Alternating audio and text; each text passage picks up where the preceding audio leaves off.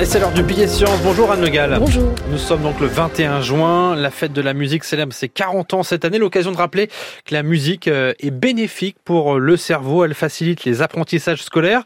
Deux chercheurs français l'ont encore confirmé il y a quelques mois. Oui, ces deux chercheurs du CNRS, Emmanuel Bigon et Barbara Tillman, ont passé au crible plusieurs études internationales portant au total sur 6000 enfants.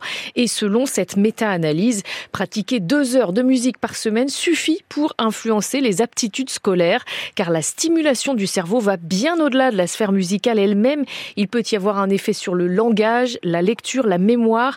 L'impact de la pratique musicale sur la plasticité du cerveau n'est pas considéré comme massif par les spécialistes des sciences de l'éducation, explique Emmanuel Bigan, mais cette taille équivaut à celle de l'effet des devoirs à la maison. Donc un enfant qui travaille un petit peu moins ses devoirs pour faire de la musique ne perd pas son temps, bien au contraire. Et quand on parle de deux heures de musique par semaine, il ne s'agit pas forcément de la pratique du solfège au conservatoire, mais de la pratique du chant, d'un instrument ou d'un travail collectif sur le rythme. Tout cela permet à notre cerveau d'être efficace autrement et même de consommer moins de glucose, indique ce chercheur. Anne, est-ce que du coup on est plus efficace quand on travaille euh, en écoutant de la musique? Alors la musique euh, en fond sonore peut éventuellement nous motiver pour euh, accomplir une tâche répétitive, mais ça ne favorise pas les apprentissages. Au contraire, car l'attention du cerveau est partagée en deux.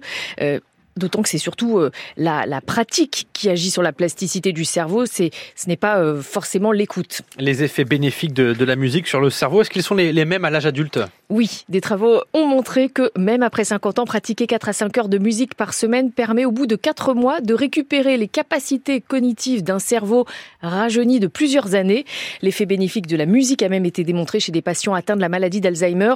Le fait de chanter ou d'avoir des ateliers musicaux permet de relancer certains réseaux neuronaux de la mémoire qui étaient en train de s'endormir. Merci Anne Le Gall, le billet science.